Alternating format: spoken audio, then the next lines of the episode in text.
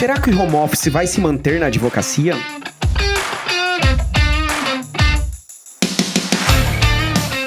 Começou a pandemia, o trabalho remoto foi a solução para muitas empresas continuarem atuando, inclusive os escritórios de advocacia. A grande surpresa foi que esse modelo funcionou para muita gente, inclusive para pessoas que nunca se imaginaram trabalhando de casa. À medida que a pandemia foi reduzindo seus efeitos, novos formatos de trabalho foram surgindo, como o modelo híbrido. Agora, em pleno 2023, para onde caminha os formatos de trabalho no meio jurídico? Eu sou Leandro Ramos e esse é o Juridicast, o seu podcast de marketing jurídico. Para debater aqui comigo sobre o futuro do modelo de trabalho trabalho, tenho o prazer de receber no Juridicast a Bianca Aze, Managing Partner da Naus Recrutamento e Consultoria, uma consultoria especializada em Executive Search para o mercado jurídico, tax e compliance. Bianca, seja muito bem-vinda ao Juridicast. Leandro, muito obrigada, obrigada pelo convite, um prazer trocar aqui contigo e aprender. Pô, Bianca, prazer é meu. E pra gente começar, três anos após o início da pandemia e a mudança na forma de se trabalhar, podemos dizer que entre o modelo 100% presencial ou 100% remoto ou ainda o híbrido, existe um formato melhor? Olha, a gente acreditamos que o caminho do meio, ou seja, o modelo híbrido, seja o melhor formato. Isso porque tá. também atende às demandas dos funcionários. Tá. E, e, Bianca, como que os escritórios lidaram com essa mudança de modelo de trabalho lá atrás? Olha, Leandro, eu acho que lidaram muito bem com esse modelo, apesar da pressão. Né? Graças à tecnologia, foi uma mudança abrupta de comportamento, não só para os escritórios de advocacia, para todos, né? mas em especial para, para os escritórios de advocacia. Eu acho que no começo foi uma mudança abrupta, ela, ela trouxe algumas dificuldades dificuldades, é óbvio, a, a adaptação ao modelo 100% home office, né, mas graças à tecnologia isso foi superado e acho que os, os escritórios têm um, um, desafio constante, que é o desafio da gestão né, e o engajamento das equipes. E Bianca, com a vida voltando como era antes, podemos dizer que os sócios dos escritórios estão incomodados com as equipes atuando de forma remota? Isso para aqueles que estão trabalhando ainda de forma remota, né? Não acredito, Leandro. A gente notou que essa resistência quanto à manutenção do regime híbrido foi superada. Tá. Isso porque os, os sócios dos escritórios de advocacia também se beneficiam beneficiaram e usufruem também dessa flexibilidade. E, e, por exemplo, qual um benefício assim que você observa que tem? Ah, eu acho que o, o, benefício que todos nós sentimos, acho que é o maior equilíbrio entre a vida pessoal e a vida profissional. Né? Existe um impacto muito positivo no que tange a saúde mental das pessoas. Né? Então, acho que isso, isso, é, isso é inegável. Tá. E por outro lado, né, assim, o quanto que o trabalho remoto e até o híbrido pode dificultar o desenvolvimento de uma cultura empresarial? Eu pergunto isso porque eu vi nos últimos tempos muita gente questionando essa dificuldade aí com relação da cultura, né? De se manter a cultura nesse ambiente remoto ou até híbrido. Olha, Leandro, sabendo que a principal forma de implementação e fortalecimento de uma cultura organizacional se dá pelo contato contínuo com outras pessoas das empresas, que essa relação pode se dissipar mais facilmente no trabalho remoto, as empresas e as organizações, de maneira geral, os escritórios de advocacia, têm que ficar atentos a algumas questões. A primeira delas é a comunicação na alta gestão sobre os valores e objetivos da empresa, tá. a interação entre os funcionários, processos mais azeitados e expectativas iniciativas implementadas e alinhadas com a gestão, então a promoção de feedbacks com maior frequência sobre o que está funcionando o que não está funcionando, a criação de canais para suporte, se necessário for, e a adoção por parte da liderança dessas empresas de oportunidades de socialização fora do ambiente de trabalho. Isso tudo vai corroborar, isso vai para que as pessoas sintam um impacto menor, que as empresas consigam, via de regra, é implementar e fortalecer a sua, a sua cultura. Imagine as pessoas que foram contratadas, por exemplo, na pandemia, né, e não tiveram a oportunidade de conhecer pessoalmente os seus gestores. Sim. Né? A gente sabe que isso vem mudando mudando, enfim, a gente voltou à vida ao normal, se é que eu posso dizer um novo normal,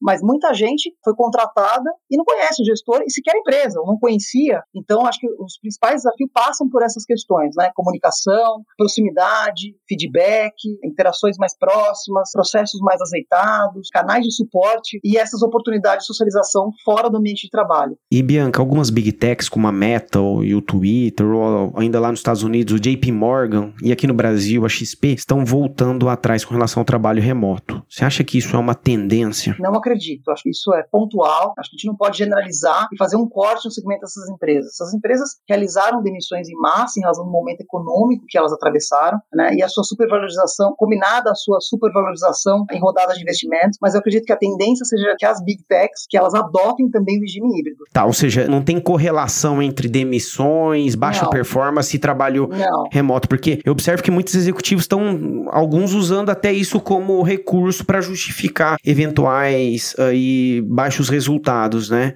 É, eu não acredito nisso, Leandro. Eu acho que os funcionários felizes, eles são mais produtivos, né? Eles tendem a entregar melhor. Eu acho que isso é um desafio que toda e qualquer corporação, todo escritório de advocacia vai continuar tendo. né? Uhum. Que é o engajamento, a atração, a retenção e o engajamento dessas equipes. A gestão de pessoas nunca foi tão importante. E aí, Bianca, se o trabalho remoto está sendo questionado por alguns, né? Você está dizendo aqui que não é a maioria. O quanto que o trabalho híbrido também pode ser questionado num futuro breve? Olha, esse modelo, então, como a gente falou, ele vem sendo questionado. Esse modelo, no início, foi visto e aceito pelos escritórios de advocacia, em especial como modelo transitório. Tá. Mas eu acredito que trata-se de uma tendência de padronização desse novo modelo de trabalho. Tá? Eu acho que é um modelo que veio para ficar, não tem volta. E aí, eu, Bianca, a gente está falando aqui do lado do empregador. Uhum. E do lado do trabalhador, né? Eles estão querendo voltar para o trabalho presencial? Os advogados se adaptaram muito bem a esse regime híbrido, né? uma vez que eles alegam o maior equilíbrio entre vida pessoal e vida profissional, ou seja, é, como mencionei anteriormente, existe um impacto comprovado bastante positivo no que diz respeito à saúde mental das pessoas. Então, funcionários mais satisfeitos, eles acabam sendo mais produtivos. Então, a gente notou, vem notando uma certa resistência por parte dos funcionários a escritórios que deixaram de adotar o regime híbrido, ou seja, que retomaram ao trabalho 100% presencial. Existe uma dificuldade, inclusive, que a gente nota no dia a dia desses escritórios na atração e retenção de talentos. Muitas das pessoas não querem sequer sentar para conhecer novas oportunidades, não avaliam oportunidades em que o trabalho não seja pelo menos menos híbrido. Ou seja, isso é uma fonte de diferencial para atrair e reter talentos? Sem dúvida. Eu acho que é um dos principais uh, fontes de diferenciação, um dos principais diferenciais em relação à contratação e retenção de talentos, sem dúvida nenhuma. E olha que curioso, Bianca, porque por outro lado, eu vi recentemente uma pesquisa que o LinkedIn publicou aqui no Brasil, dizendo que as vagas remotas estão sumindo da plataforma, né? Será que as empresas então estão entendendo esse real cenário? Olha, eu acho que assim, a, a tendência, o que a gente nota na consultoria, né, nos processos seletivos que a gente conduz diariamente, é de que existe uma. É raro a gente encontrar hoje trabalho 100% remoto, é mais difícil, tá?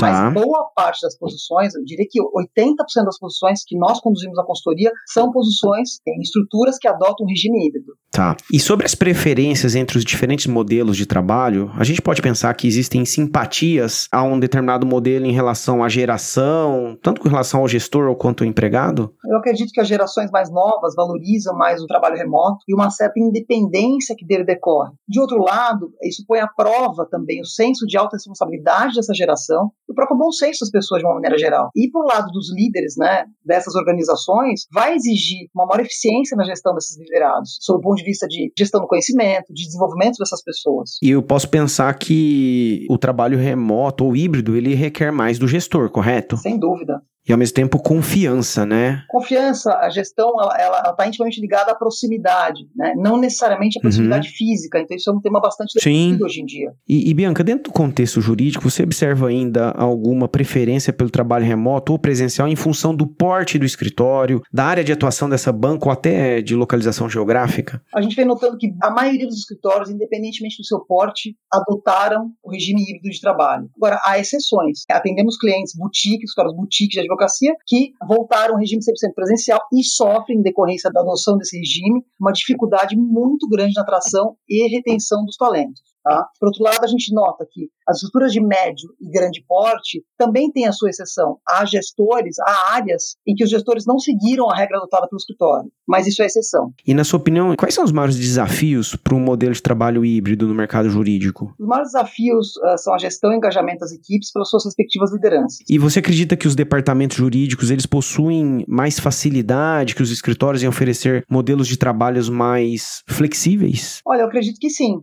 As empresas acho que é, elas entenderam antes dos escritórios que o modelo híbrido veio para ficar. Mas acho que com o passar do tempo, os escritórios também adotaram é, esse regime híbrido e também entenderam que existe uma necessidade de flexibilização, de, de, de acho que é, é, é, uma necessidade de adaptação ao mundo moderno. O mundo mudou. Então eu acho que é uma, é uma ida sem volta, Leandro. Tá, o nosso episódio está chegando ao final, Bianca, e para a gente fechar, por onde você acredita que iremos caminhar nos diferentes formatos de trabalho dentro do meio jurídico? Olha, eu acredito que a tendência no mercado jurídico é de que prevaleça o modelo híbrido. Não dá para se escrever em pedra o que eu estou te falando, mas diante do nosso dia a dia, e muitos anos inserida 100% nesse mercado, em contato constante com os players, com empresas, organizações, instituições financeiras, escritórios de advocacia de todos os seus portes, a gente nota que esse modelo veio para ficar. Legal, Bianca. Nosso episódio chegou ao final e eu fico muito feliz com sua participação aqui no Juridicast, tá bem? Eu que agradeço, Leandro. É um prazer falar contigo e um prazer poder contribuir e estar com vocês. Obrigado pela oportunidade. Obrigado.